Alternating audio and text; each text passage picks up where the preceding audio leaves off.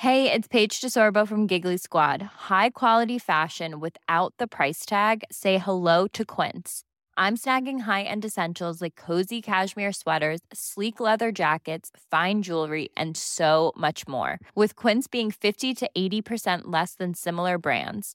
And they partner with factories that prioritize safe, ethical, and responsible manufacturing. I love that. Luxury quality within reach. Go to quince.com slash style to get free shipping and 365 day returns on your next order. Quince.com slash style.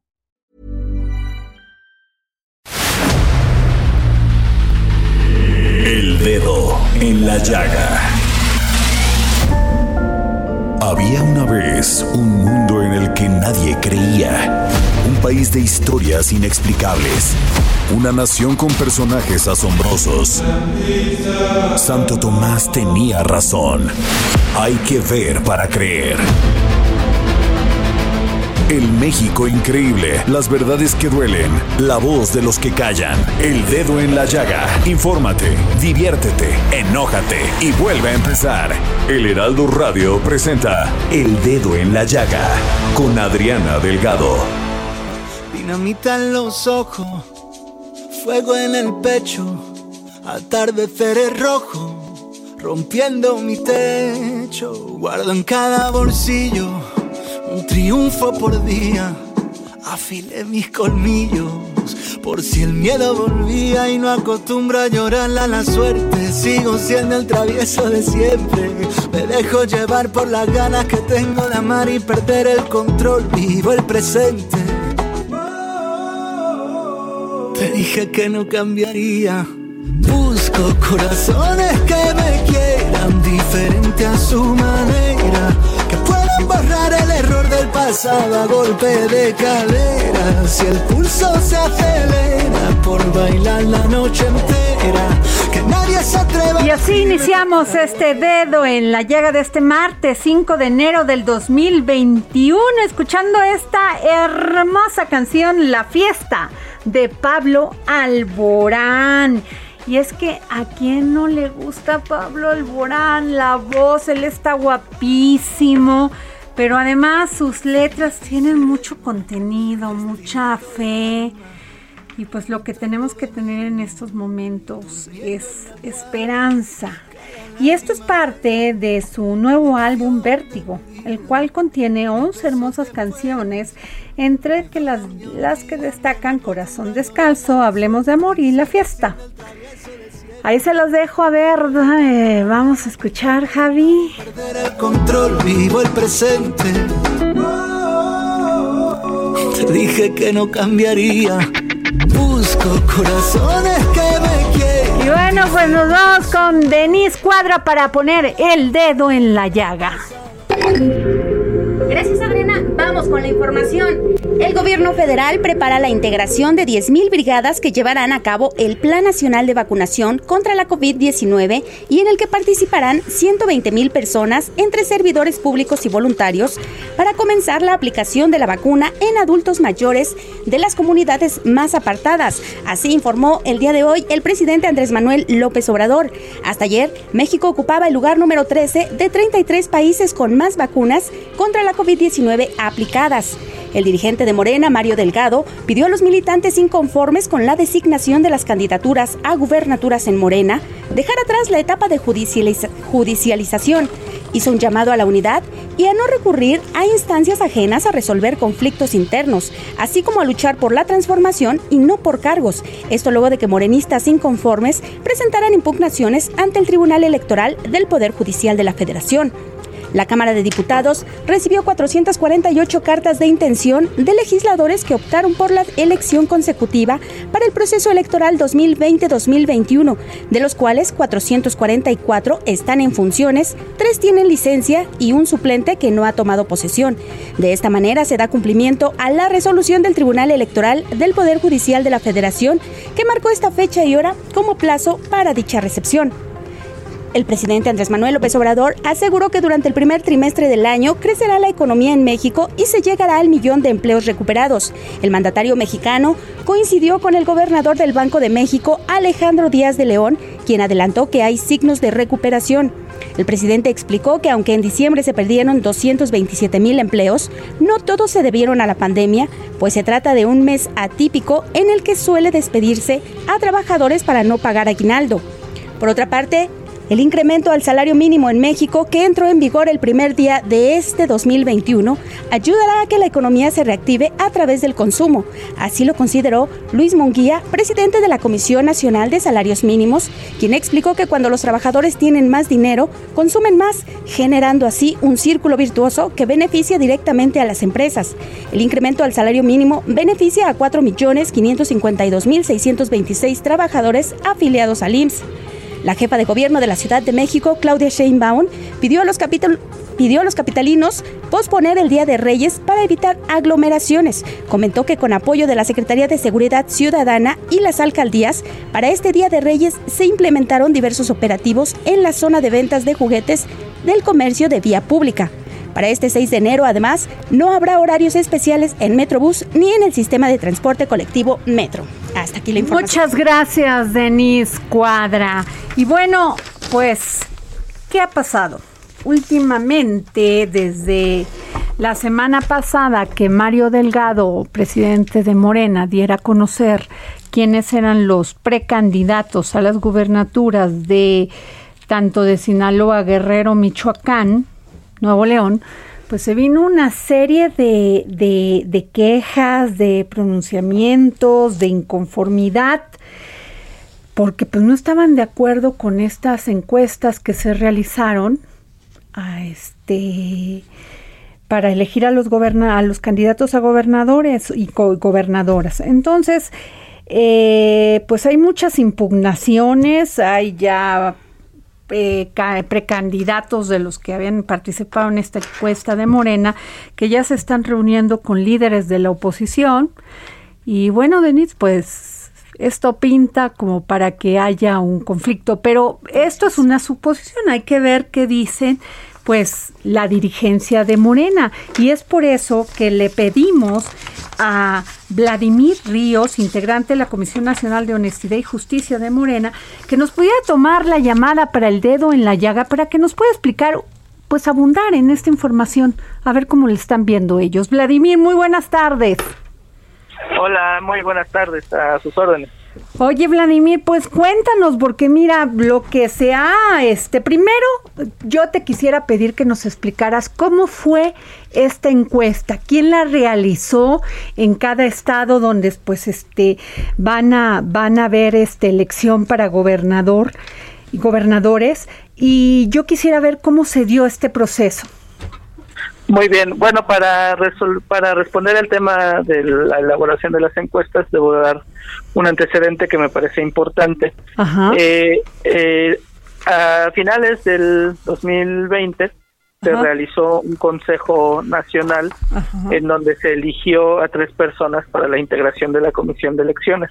El estatuto de Morena indica que dicha comisión debe estar integrada por tres personajes de probada honestidad, además de ser especialistas en la materia, es decir, que sepan pues estadística de ejercicios similares. Entonces, eh, a partir de esa sesión del Consejo se eligió a tres compañeros para esa comisión.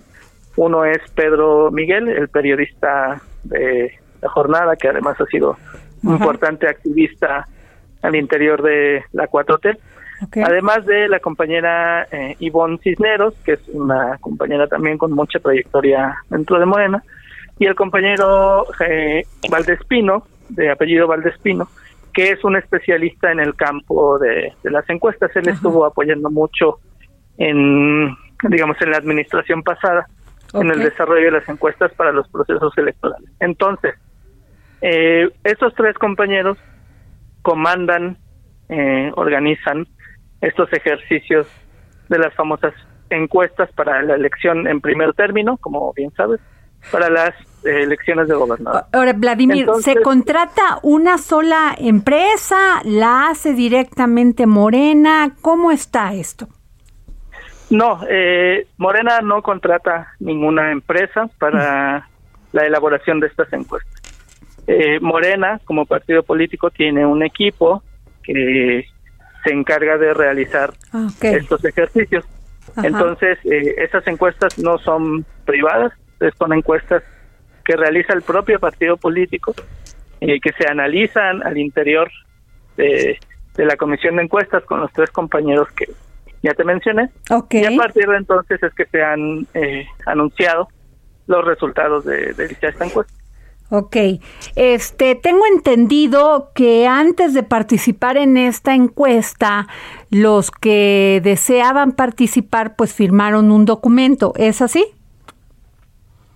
Sí, bueno, donde aceptaban las condiciones de la encuesta y que, por lo que me estás diciendo, este Consejo Nacional de Encuestas las iba a realizar, ¿es así? Ah, es así, eh, uno de los requisitos para, digamos, ser participante en el proceso de selección de candidatos era la entrega de una, carta compromiso en donde los participantes se comprometían a respetar los resultados de dicho ejercicio, porque además eh, debería debo comentar que la elección de candidatos no es únicamente mediante encuestas, es decir, el Estatuto de Morena lo contempla como una posibilidad, pero no es la única, ¿no? Por ejemplo, si solo hay una propuesta para un estado, no hay necesidad de hacer una encuesta. O si hay dos, pues se puede. Como fue el caso de Clara Luz Flores en Nuevo León. Eh, o como bueno, no, no sé si en ese caso fue hubo una sola candidata. No hubo varios, pero creo que se llegó a un acuerdo que ella iba a hacer, o sea, ya o ya ya no hubo necesidad de realizar la encuesta. Sí, bueno, eh, eso no, no lo sé porque no conozco el dictamen en particular de este caso. Pero, eh, digamos, eh, eh, el, lo que quiero resaltar es que el ejercicio de la encuesta es uno de diversos métodos que contempla el estatuto para la selección de candidatos. Ok. Bueno, se realizó encuesta en Sinaloa, Guerrero y Michoacán. ¿Es así? Sí, sí, sí. Bueno, y entonces, si ya estaba, si ya había estado hablado con los que querían ser candidatos, este, con los que querían participar en esta encuesta para ser, este, seleccionado como candidato de Morena a estos estados, ¿por qué pues ¿por qué pasó esto? ¿Por qué están totalmente impugnando el proceso? Bueno, eh, para, terminar el, punto anterior, los, compañeros que participan en el proceso firman un compromiso de aceptar los resultados, sin embargo, tienen el legítimo derecho de presentar sus impugnaciones en primera instancia ante la Comisión de Honestidad y Justicia, de la cual yo soy miembro, y en segunda instancia ante los tribunales electorales. Es decir, eh, el hecho de que impugnen los resultados no es algo atípico, no es algo ilegal, simplemente lo hacen en el ejercicio de su derecho partidista y de su derecho político electoral de impugnar las decisiones de las autoridades partidistas. Entonces no es algo extraordinario, más bien está dentro del ejercicio. No, eso, eso me queda claro, pero Vladimir, ¿no te parece que esto puede provocar una división al interior y que ya el que sale seleccionado como candidato empezaría una campaña ya con un, pues con una división impresionante? Eh, me parece que todo lo contrario, porque ah, justo eh, la idea de las impugnaciones es que los órganos responsables de los actos, en este caso el Comité Ejecutivo Nacional, la Comisión de Elecciones y la Comisión de Encuestas, justifiquen, motiven y fundamenten el resultado de la encuesta, es decir, es un ejercicio para transparentar los resultados de dichas encuestas, al menos en lo que toca a la Comisión de Honestidad y Justicia, el criterio que se adoptará y se ha adoptado es admitir todas las quejas eh, a proceso que cumplan con los requisitos y a partir de eso requerir al Comité Ejecutivo Nacional para que nos mande toda la información para que la comisión determine si la decisión que se tomó es una decisión que es que sea válida, que esté fundada y que esté motivada. Eh, caso de Michoacán, Cristóbal Arias ayer pues ya se está reuniendo con, con este dirigentes de otros partidos. ya no está recurriendo directamente a la impugnación y lograr esto en concordancia con el partido, sino que ya está viendo otras opciones políticas. ¿Qué piensas? Bueno, eh, digamos, mi papel dentro de Morena y dentro de la comisión no es dar opiniones sobre las actividades políticas de los compañeros. Yo me reservaría ese, ese comentario. Lo que sí te podría decir es que eh, no, no es el único caso que ha sido así. Y quisiera eh, compartir contigo, con el auditorio, un poco eh, un panorama de las impugnaciones que se han presentado. así como mencionas lo de Guerrero y lo de Michoacán, podría decirte que se han presentado alrededor de 50 recursos en contra de convocatorias, en contra de los resultados de la encuesta y en contra de los convenios de coalición que se han planteado eh, para este proceso electoral. A nosotros como comisión nos toca resolver en primera instancia la validez tanto de los convenios como de los dictámenes como de los resultados de la encuesta. Y entonces eh, en eso estamos, digamos, en, estamos en la primera etapa de resolver esas primeras impugnaciones y los militantes, bueno, si están conformes con los resultados que nosotros dictaminaremos, pues lo podrán aceptar y en caso contrario tendrán el derecho de acudir a otras instancias. Acá lo importante es que se ejerzan los derechos de los militantes para pues hacer valer su voz con respecto a su derecho a participar en el proceso de selección. ¿no? Ahora, este Vladimir, eh, eh, eso sí le toca a la Comisión de Honor y Justicia, porque se supone que no, bueno, han, han existido varios pronunciamientos, entre ellos el de Carol Arriaga, donde dice ella que no es posible que en, Guerrero hayan elegido a alguien que tenía un, pues, un proceso penal, una denuncia. Sí, sí, el, ese caso de Guerrero es paradigmático de lo que puede hacer la comisión. Nosotros como comisionados hemos comentado ese asunto eh, un poco de manera informal, sin embargo, eh, ya se ha planteado que en la siguiente sesión plenaria, que será esta semana, se va a plantear la posibilidad de abrir un proceso de oficio, no para sancionar, simplemente para investigar cuáles son los elementos que hay eh, con respecto a las acusaciones que se hacen a quien resultó como ganador de la encuesta. Pero se supone que no debe de haber ningún, este, ninguna, ningún proceso eh, penal, ninguna investigación, nada que vincule a ningún candidato o candidata con, con este violencia hacia las mujeres, según lo que. Ajá.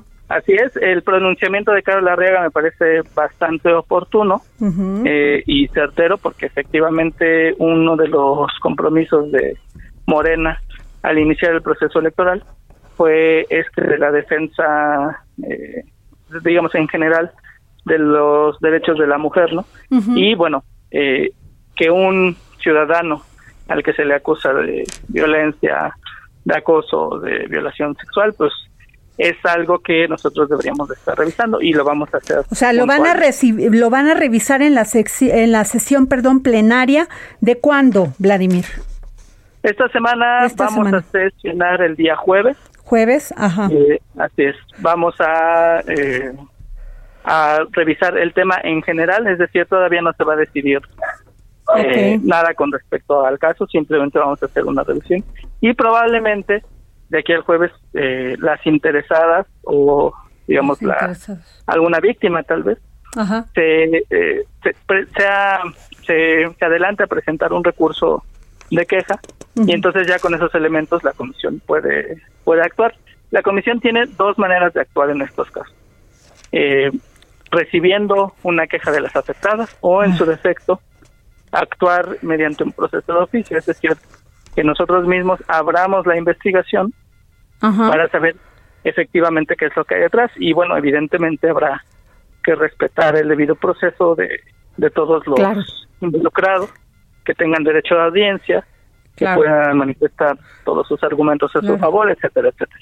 Oye, Vladimir, y Vladimir, estamos hablando con Vladimir Ríos, integrante de la Comisión Nacional de Honestidad y Justicia de Morena. Eh, Vladimir, ¿cuál es el estado que tuvo más impugnaciones? Mira, hasta el momento ha sido Nuevo León. Ajá. Eh, eh, porque se dividió en varios, digamos, en, varios elementos. La primera em, impugnación que se recibió fue un acumulado de 250 quejas aproximadamente en contra del convenio de coalición. Eh, luego se recibió también eh, una queja por el tema de la convocatoria misma y eh, ya también hemos recibido quejas en contra del resultado de la encuesta. Entonces, se ha, digamos, se han acumulado esta, esta serie de, de quejas en contra del proceso electoral de Nuevo León. Después, pues le sigue Guerrero, que también tiene bastantes asuntos. eh, Sinaloa, Nayarit, eh, Zacatecas también. Es decir, eh, yo, los, los temas que han sido más controvertidos mediáticamente han tenido su correspondencia eh, jurídica, jurisdiccional dentro de la comisión. Muy bien. Oye, Vladimir, y a título personal te quiero preguntar esto como militante de Morena. ¿Qué piensas tú de las coaliciones? Bueno, eh, yo como integrante de la comisión eh, tengo el deber de reservarme mis opiniones personales porque yo actúo a nombre de un órgano, ¿no? Eh, lo que podría decirte es que, por ejemplo, para el caso de Nuevo León, de, la, de las quejas que se presentaron en contra del convenio de coalición, la Comisión Nacional de Honestidad y Justicia resolvió validar el convenio por mayoría de votos. Sin embargo, en ese caso yo presenté un voto particular en el que manifesté mi disenso con respecto a esa decisión, porque desde mi punto de vista ese acuerdo no cumplió con los requisitos que establecen que se estableció el propio partido para su suscripción. Entonces, pues yo lo que puedo decir es que defenderé eh, a ultranza lo que yo considero que es correcto de acuerdo a la norma estatutaria. Pues muy bien, gracias Vladimir Ríos, integrante de la Comisión Nacional de Honestidad y Justicia de Morena. Gracias, gracias por tomarnos la llamada para el dedo en la llaga.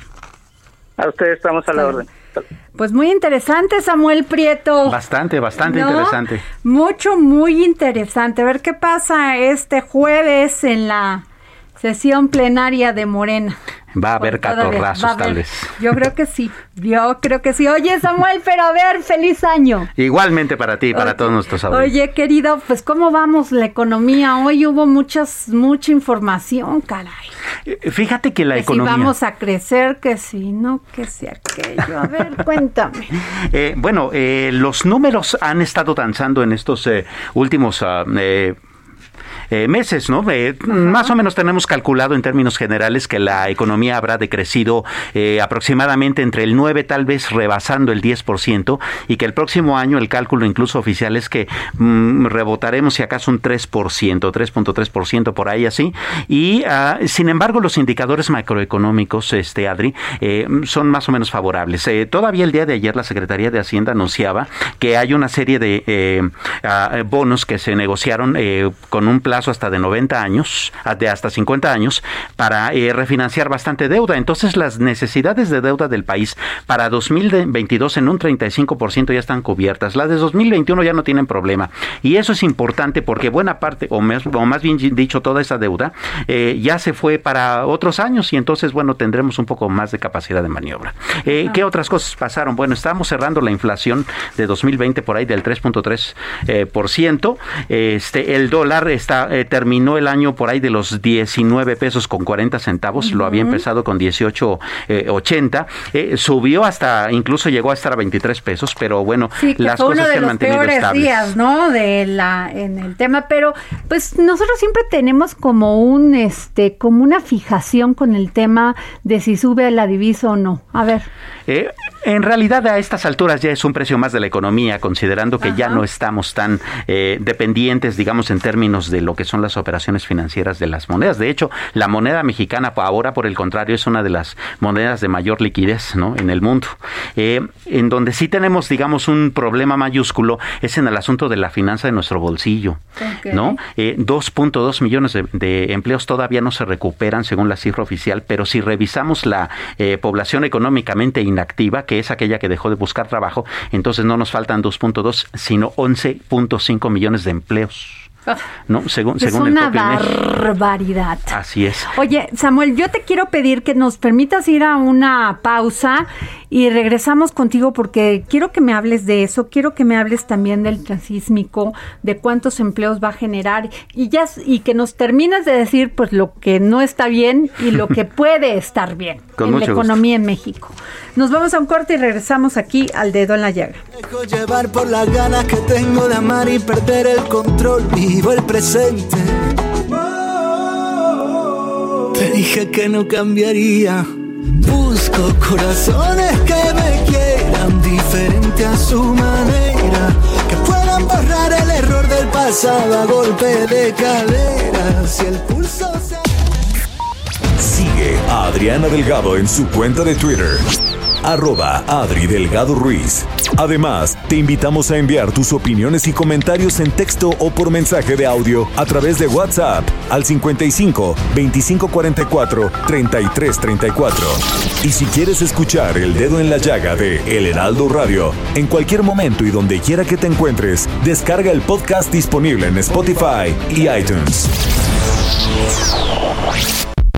Sigue a Adriana Delgado en su cuenta de Twitter en arroba Adri Delgado Ruiz. Y envíanos tus comentarios vía WhatsApp al 55 25 44 33 34 o 55 25 02 21 04.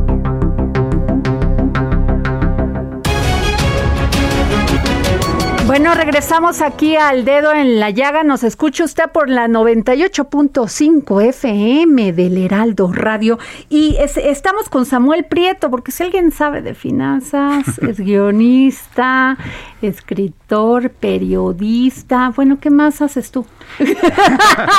Vendemos barbacoa los domingos. Sí, eso sí, no me queda duda. Oye, Samuel, pero hay un punto, el Banco de México dice que vamos a crecer al 3.5. Sí, bueno, Hacienda, sí. A ver. Bueno, fue Hacienda, ¿no? Perdón, no el Banco de México. Yo ya les estoy. Fue Hacienda. que, que tú ¿Cómo lo ves? O sea, en una situación de crisis como la que tenemos, digo, ojalá fuera así, me daría mucho gusto. Estaría no estamos apostándole también a que nos vaya mal, porque pues cómo. Claro, y además esa expectativa significaría crecer un tercio de lo que hayamos perdido este año, ¿no? Entonces digo, o sea, no crecemos, nomás vamos de lo que bajamos, vamos así nivelando, a recuperar. Ahora, este, tú recordarás que desde que se presentó el paquete económico en, en octubre y después después se, se eh, aprobó en noviembre, eh, las expectativas estaban bastante altas, ¿no? Una de ellas era justamente el crecimiento, el objetivo inflacionario, y se decía que el gran problema era lo un poco fantasioso que estaba el presupuesto, ¿no? Este, en demasiadas eh, inversiones en donde podríamos esperar tantito y muy poca inversión particularmente en lo que tiene que ver con el apoyo a los sectores productivos, ¿no? Y teníamos la gran discusión sobre si debería haber más apoyos fiscales, de hecho, si debería haberlos porque no los hubo, eh, si debería haber algún plan específico para que eh, la planta productiva mexicana se reactivara, porque pues bueno, eh, la última cifra que tenemos es que 10 millones de pequeñas, medianas y, microempresas quebraron, ¿no? En, en, este 2020 y hay otras por lo menos 10 mil en el Valle de México en el mismo riesgo. son muchos empleos perdidos y entonces el gran problema es cómo recuperar todo eso y crecer ese 3% que necesitamos, ¿no? parece un poco fantasioso por eso, y también por el hecho de que eh, la relación oficial con la inversión privada parece no estar marchando del todo bien. ¿No? Ha habido dos eh, planes. bueno, a ver, es muy claro que, y lo puede entender por todo el esquema de corrupción que imperó en los sexenios pasados, que el presidente Andrés Manuel López Obrador no tenga confianza y, y no tiene confianza en la iniciativa privada le da resquemor, o sea, ah, y lo dice constantemente, o sea, no lo digo yo. Pero, pero, pero esto sí genera un conflicto, Samuel, porque si tú produces, si tú haces que generen riqueza, pues generas menos pobres. Por supuesto. Además, a ver, ¿para dónde nos hacemos, Adri? Fíjate, eh, generalmente la gran discusión cuando se da, por ejemplo, una gran concesión para operar algún eh, bien federal o alguna, alguna cuestión importante es, ah, es que se la dieron a tal millonario que ya tiene muchos millones. Ok, no se la den a él. ¿A quién? Porque ¿quién más tiene dinero para operarla? ¿No? O sea, eh, lo, de lo que se trata es justamente de negociar. Millonario, perdóname, tienen 100 mil, 200 mil empleos que pagan cada 15 días. Claro. O sea, es que la gente piensa que es fácil ser empresario. Digo, yo tengo una empresita chiquitita que, bueno, tiene mi hija de salsas y lámparas y tú no sabes en las que se encuentra porque tiene que pagar contador, tiene que pagar esto, tiene que pagar materia prima. O sea, no es fácil ser empresario y darle, generar riqueza, desarrollo económico. Exacto, y tiene mucho que ver con la percepción, como bien comentas, con respecto a cuál es la posición del empresario con respecto, por ejemplo, a sus trabajadores. Y la, la mejor ilustración que hay de esto es esta discusión que hay ahora sobre el outsourcing. A ver, Dicen que se perdieron 277 mil empleos por, porque existe el outsourcing. Señores, eso no es cierto. ¿Por qué no es cierto? Porque cualquier, cualquier persona que haya sido empresario o empleado de una empresa sabe perfectamente que al despedirte te tienen que dar tu liquidación y, ¿qué crees? La parte proporcional de la, del aguinaldo. O sea, no hay manera de que te escapes. Exacto. ¿no? Entonces, eh, eso significa que habría tal vez que trabajar bastante eh, con respecto a las percepciones eh, que tiene la actual administración, sobre todo en su parte política, con respecto a cuál es el papel real de la inversión privada en todo este asunto. Pero entonces sentémonos, platiquemos, dialoguemos, que ganen unos y que ganen otros. Exacto. Pero el Estado no puede ser el opresor, no puede ser el regulador, no puede, no puede ser empresario. No puede, no podemos distorsionar nosotros elegimos a nuestras autoridades en función de administrar públicamente el Estado. Claro. No para que se metan de empresarios, no es su papel. En efecto, por ejemplo, hay el plan y está dicho, este, está dicho oficialmente que, eh, por ejemplo, el ejército mexicano se volvería empresario a través de crearle una empresa productiva del Estado que administrara tres tramos del Tren Maya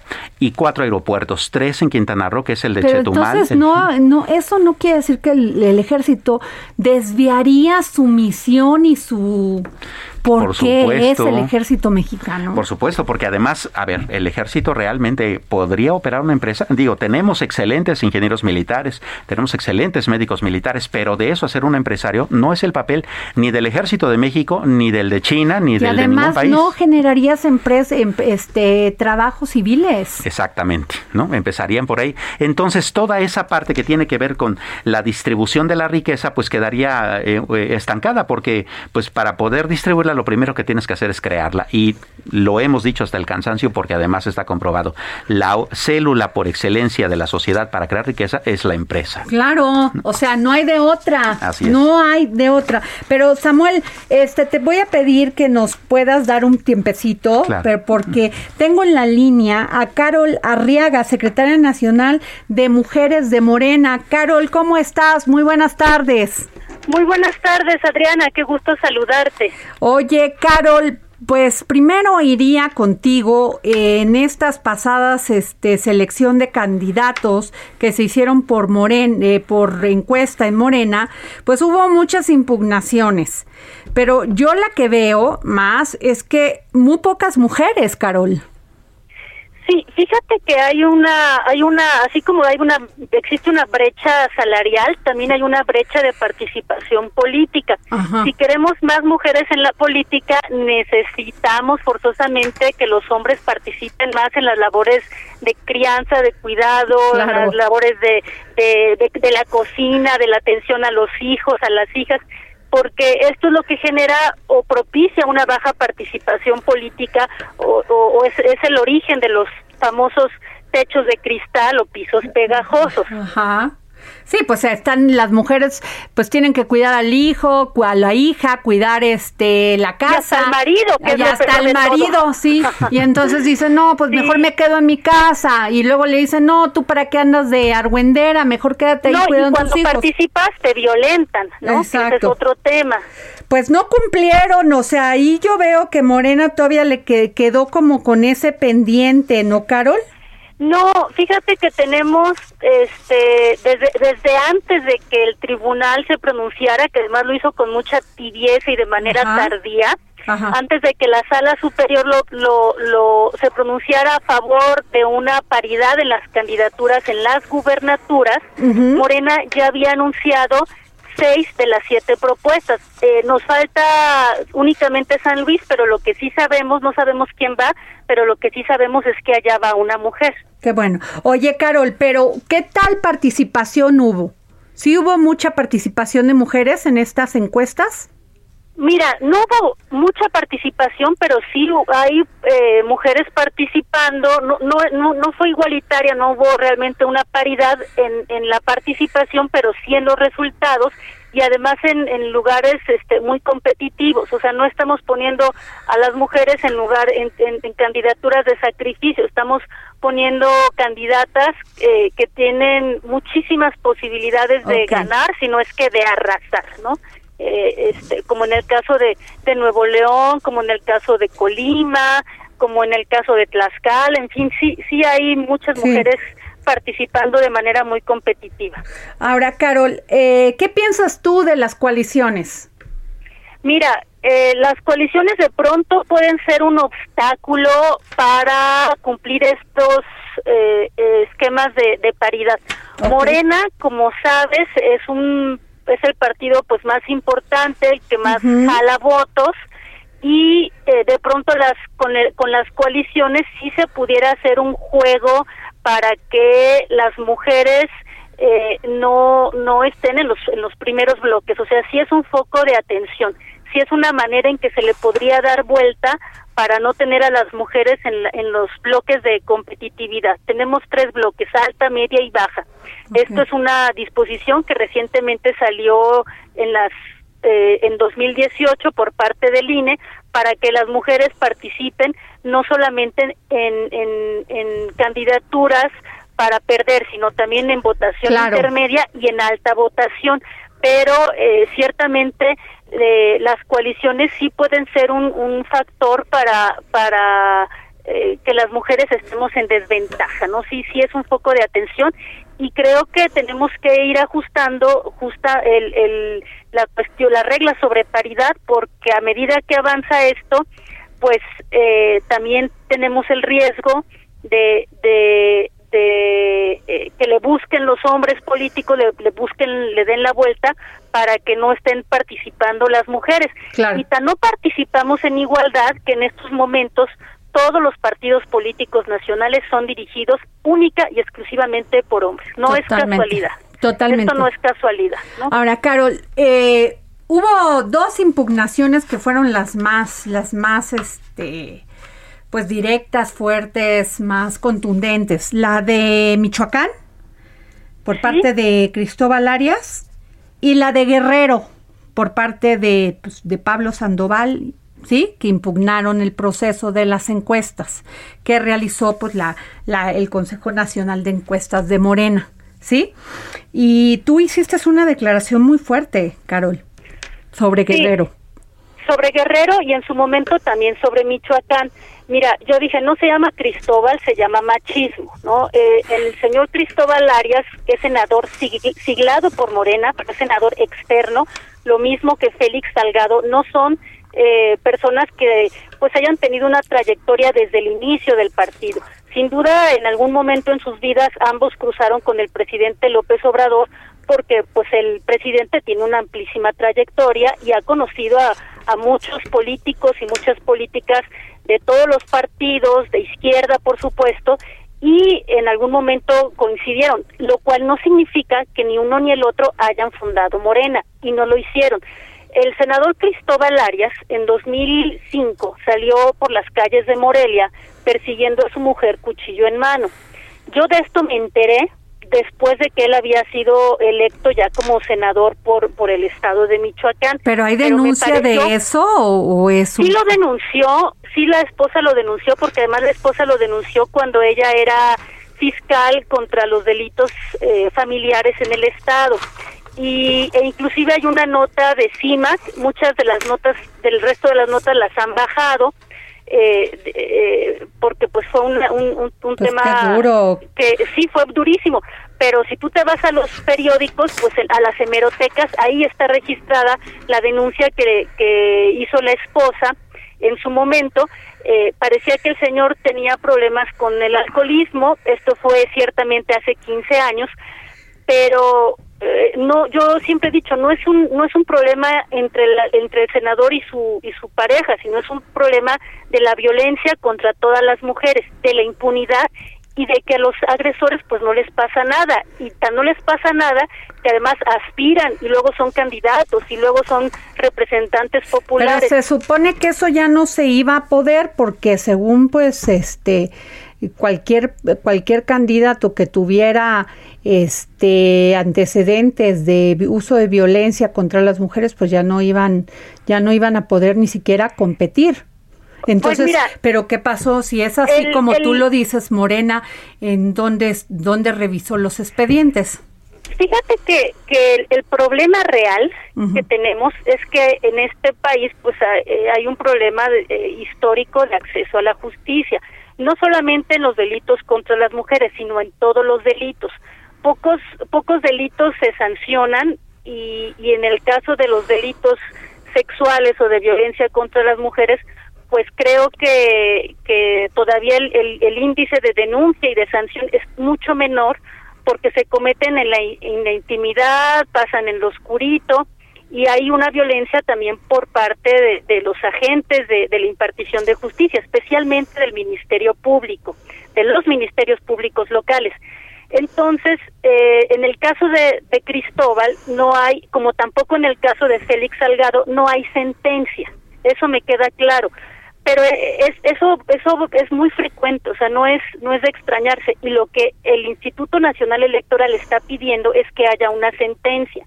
Entonces, ah, difícilmente vamos a encontrar sentencias. O sea, hay denuncias, como quien dice. Hay denuncias. Pero las denuncias pues se tienen que investigar para ver si son si son ciertas o no, ¿no? Efectivamente, o Sea, no, solamente es el dicho. No, no solamente es el dicho, eh, eh, tiene que haber una sentencia. Entonces, para que haya una sentencia, las mujeres tienen que atravesar un verdadero vía crucis y además, como en el caso del senador, la esposa lo denunció y luego la retiró.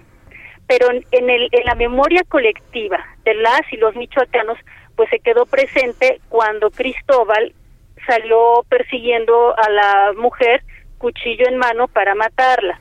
Entonces, eh, esto pues no es una no es una cuestión que pueda pasar desapercibida.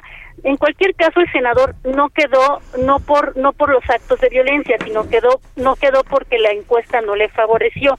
En el caso de Félix Salgado, eh, yo te puedo comentar que eh, sí es un señor libidinoso, me consta y lo he vivido en carne propia, he sentido sus miradas, eh, pero no solamente eso, sino el recibir una denuncia de una joven que prefiere estar en el anonimato por eh, cuestiones económicas, por cuestiones laborales, por cuestiones de proyección profesional, eh, y ella ella prefiere no denunciarlo abiertamente pero no solamente eso, sino hay un... Pero eso también daña mucho, ¿no, Carol? que, que, que, no denuncien, que las mujeres salgan a la calle a discutir esto, a debatirlo, a tomar las calles y que, y que viene un proceso electoral y que es, eh, pues ellas lo vivieron y que no lo denuncien, pues también no ayuda en nada.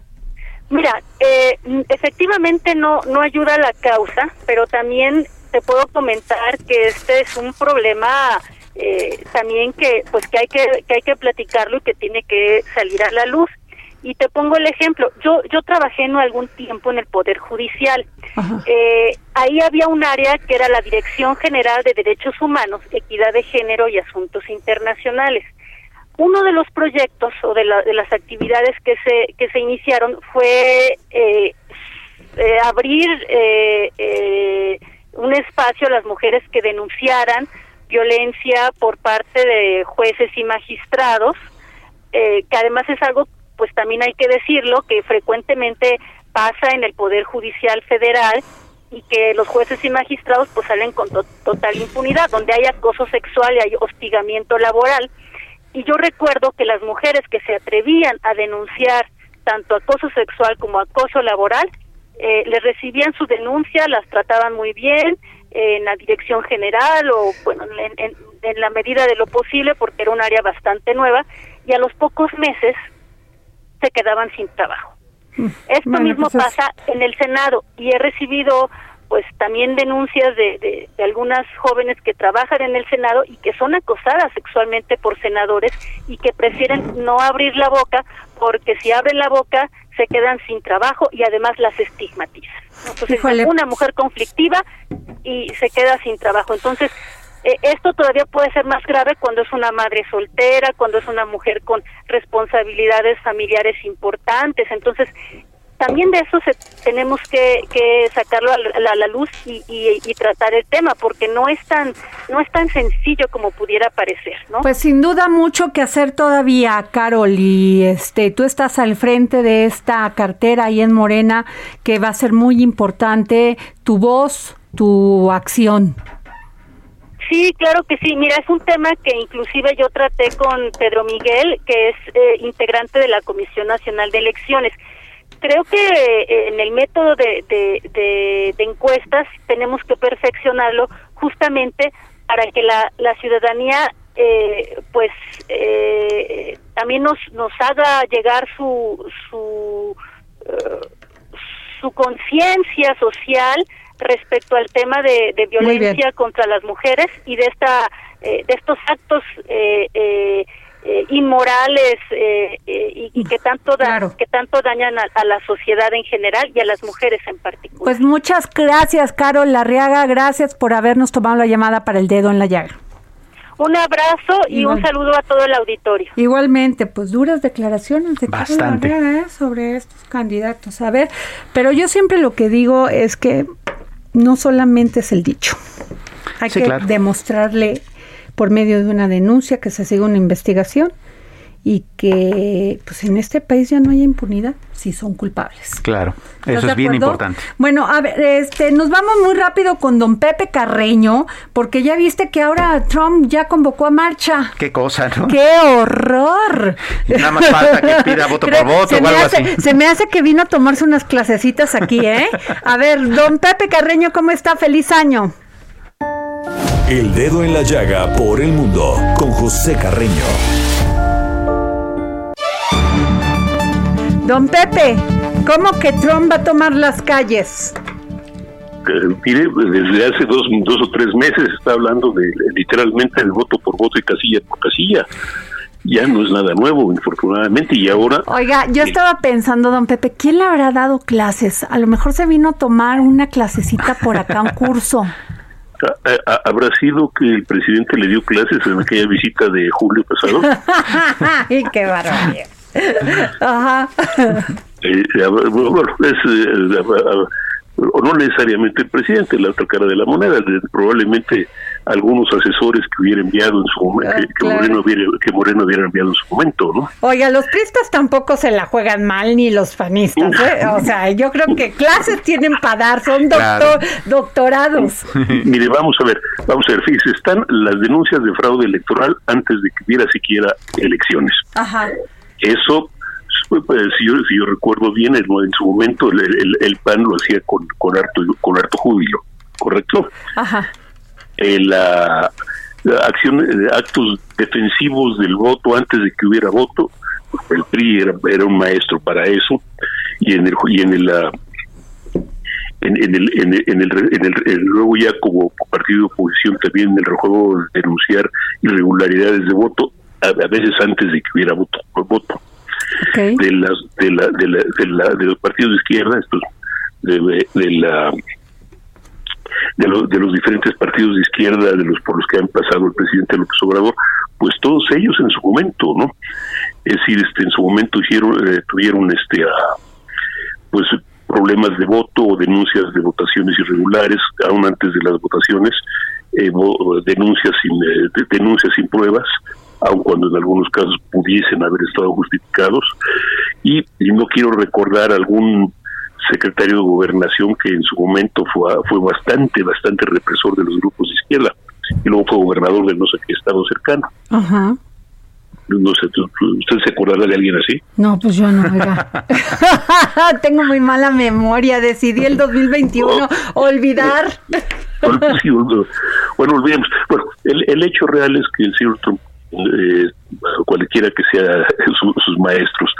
El señor Trump no quiere aceptar su derrota y está haciendo todo lo posible por todos los recursos para tratar de, presionar para que se eche atrás el resultado de la elección.